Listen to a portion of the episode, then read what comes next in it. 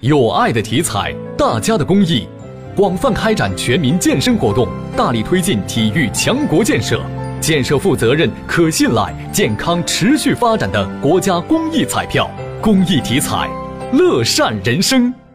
近日，国家质监总局公布休闲服、豆浆机、儿童玩具等十种电子商务产品质量国家监督专项抽查结果，我省五家企业生产的五批次产品发现问题，质检部门已经责令相关企业进行限期整改。